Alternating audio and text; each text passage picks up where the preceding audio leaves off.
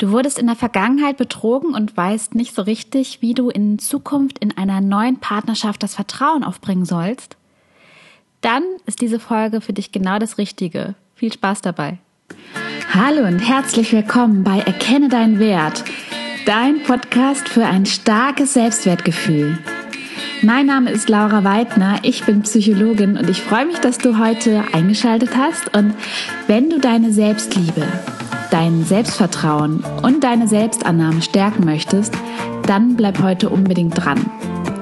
Denn hier bekommst du einen Espresso für dein Selbstwertgefühl. Die Folgen dauern nämlich immer so zwischen 5 und 15 Minuten, weil ich weiß, dass deine Zeit vermutlich oft sehr knapp ist. Also lehn dich zurück, atme tief durch, mach's dir bequem und genieße eine kurze Auszeit ich wünsche dir ganz viel Freude dabei. Ich möchte heute gerne mit dir über das Thema Vertrauen in der Partnerschaft sprechen.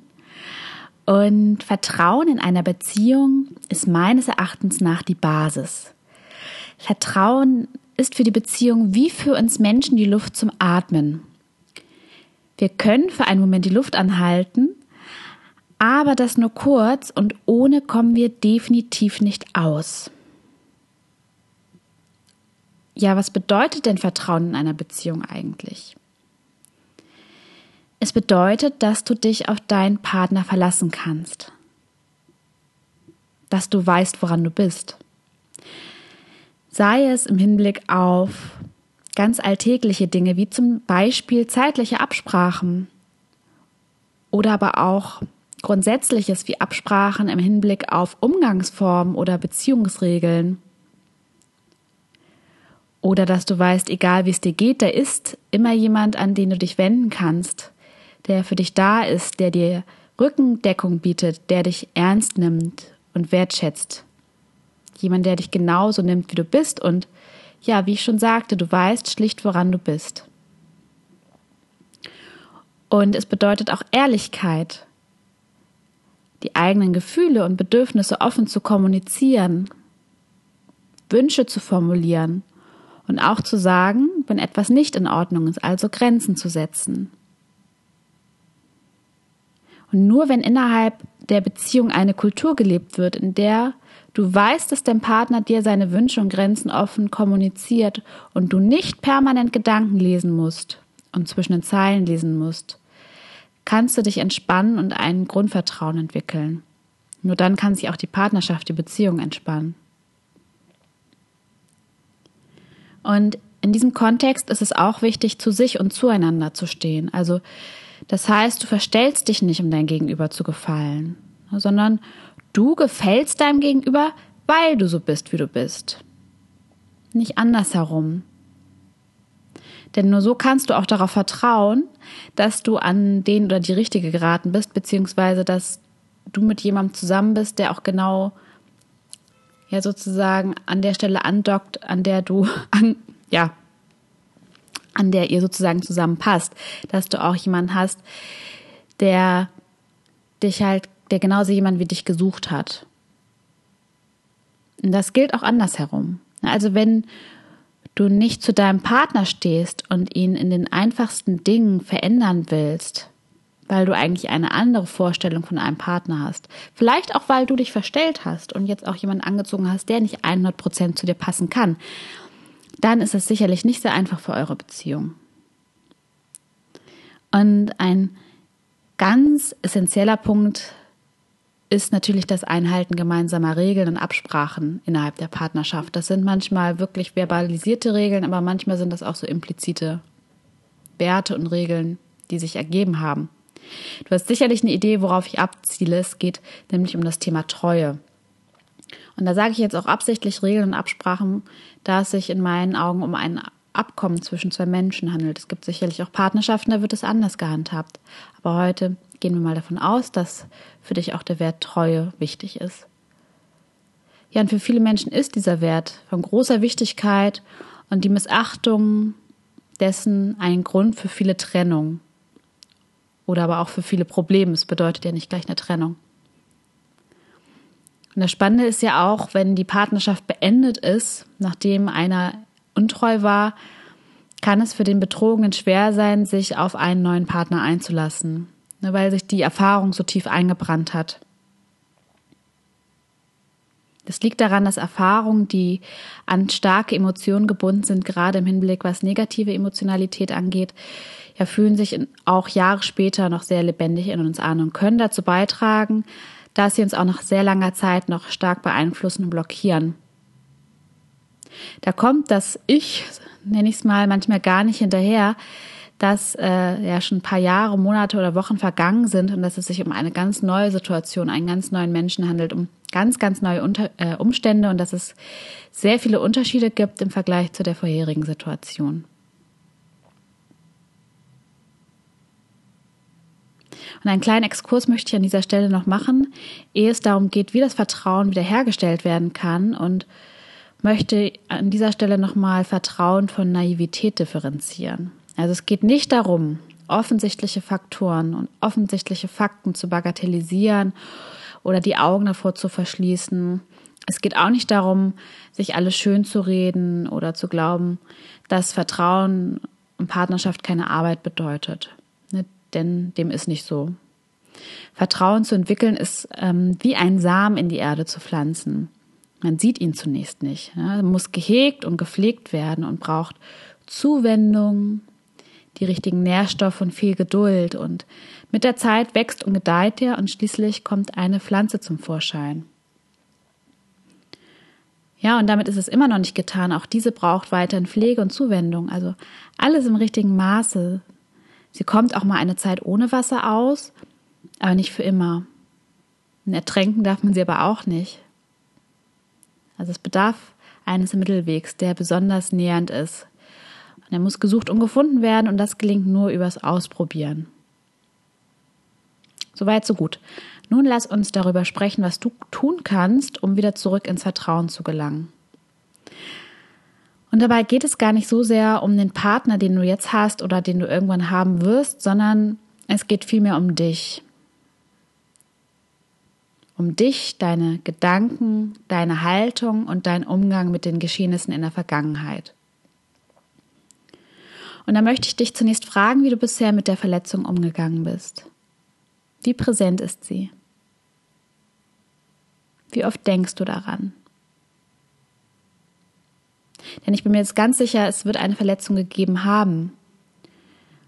Der Mensch wird nicht ohne Grund misstrauisch. Irgendwas wird da passiert sein. Und wie sehr prägt dich die Erfahrung? Wie viel Einfluss nimmt sie auf dich?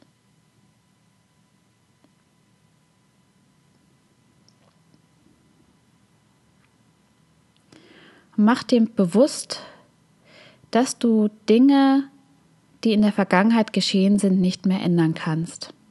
Sie sind passiert und die sind nicht rückgängig zu machen. Und ich weiß, das klingt hart, aber ob du zeterst, haderst, weinst, schreist, kontrollierst oder peng, es wird nichts an dem Geschehen verändern. Es ist, wie es ist. Und das bedeutet nicht, dass du deine Gefühle abschalten sollst, um Gottes Willen, oder dir nicht die Zeit nehmen sollst, die Situation für dich zu verarbeiten und die Gefühle zu erleben. Das ist ganz, ganz wichtig, sondern es geht vielmehr darum, diese dann auch wieder ziehen zu lassen und das Geschehen als unveränderliches Ereignis zu akzeptieren. Ja, das Ereignis ist unveränderlich. Und du kannst es nicht beeinflussen, aber etwas kannst du beeinflussen. Du kannst dich nämlich definitiv entscheiden, wie du dich verhalten willst. Du kannst aktiv und bewusst entscheiden, wie viel Macht du diesem Ereignis und diesem Menschen, der dich in der Vergangenheit verletzt hat, oder auch vielleicht diese Menschen, wie viel Macht du denen geben willst. Und dann frag dich mal, möchtest du weiterhin durch diese Erlebnisse dein Leben bestimmen lassen? Durch diese Menschen? Willst du dich wirklich dafür entscheiden, dein Leben weiterhin davon leiten zu lassen? Willst du dich wirklich weiterhin zum Opfer machen? Oder bist du bereit loszulassen und neue Erfahrungen zu machen? dass es auch ganz anders laufen kann. Bist du bereit, dein Leben wieder in deine eigenen Hände zu nehmen?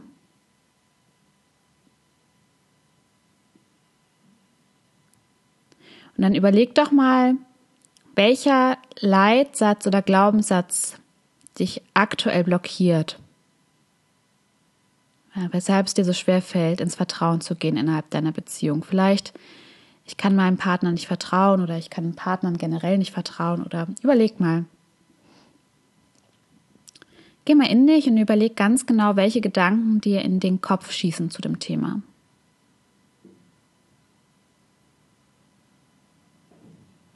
Du merkst ganz gut daran, ob es sich um einen Glaubenssatz handelt, wenn dich der Satz A sehr bewegt und es dir schwerfällt, ihn radikal zu verändern. Also er scheint dir sehr, sehr wahr.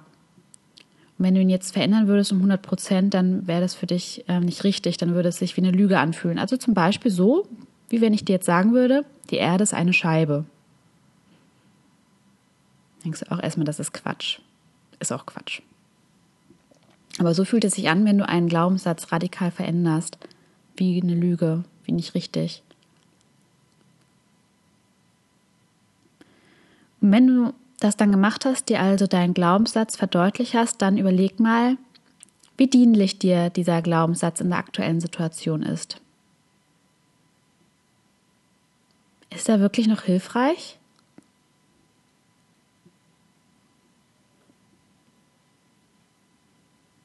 Oder blockiert und hindert er dich nur noch, auch wenn er in der Vergangenheit vielleicht einfach nur schützend gedient hat? Vielleicht war er in der Vergangenheit wichtig. Also viele Glaubenssätze, die irgendwann nicht mehr hilfreich sind, waren es früher mal. Die waren früher mal ganz, ganz wichtig. Aber irgendwann haben sie ausgedient. Und überleg doch mal, wie du diesen Glaubenssatz ein kleines bisschen abändern und aufweichen könntest. Oder wenn du dich bereit fühlst, auch welcher neue Glaubenssatz dir helfen könnte. Vielleicht sowas wie, ne, auch wenn ich schon früher schlechte Erfahrungen gesammelt habe, darf ich meinem neuen Partner vertrauen oder bedeutet das nicht, dass sich das Ganze wiederholt? Oder Vertrauen heißt nicht blind werden. Überleg mal, was für dich passen könnte. Manchmal kreiert man einen komplett neuen Glaubenssatz oder du veränderst nur ein Wort darin oder Komma und dann kommt noch ein Beisatz dazu, je nachdem, wie es sich für dich richtig anfühlt.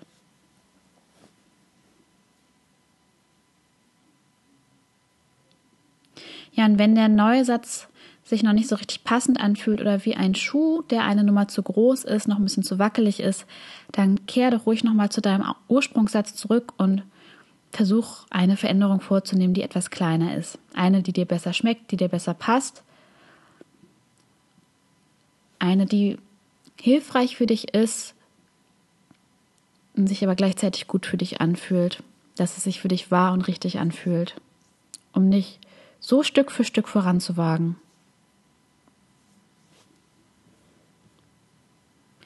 Ja, wichtig ist, dass es für dich passt und keinen Widerstand in dir auslöst. Ja, und ich denke, damit bist du jetzt gut beschäftigt und hast erstmal ordentlich zu tun. Deshalb würde ich mich jetzt an dieser Stelle schon von dir verabschieden. Ich wünsche dir ein erfolgreiches Arbeiten, ein erfolgreiches Vertrauen entwickeln, ein erfolgreiches Arbeiten an den Glaubenssätzen. Diese Technik kannst du natürlich auch auf alle anderen Bereiche anwenden und ausprobieren. Und ich wünsche dir jetzt eine gute Zeit. Lass es dir gut gehen. Das hast du dir verdient. Und wir hören uns beim nächsten Mal wieder. Alles Liebe, deine Laura.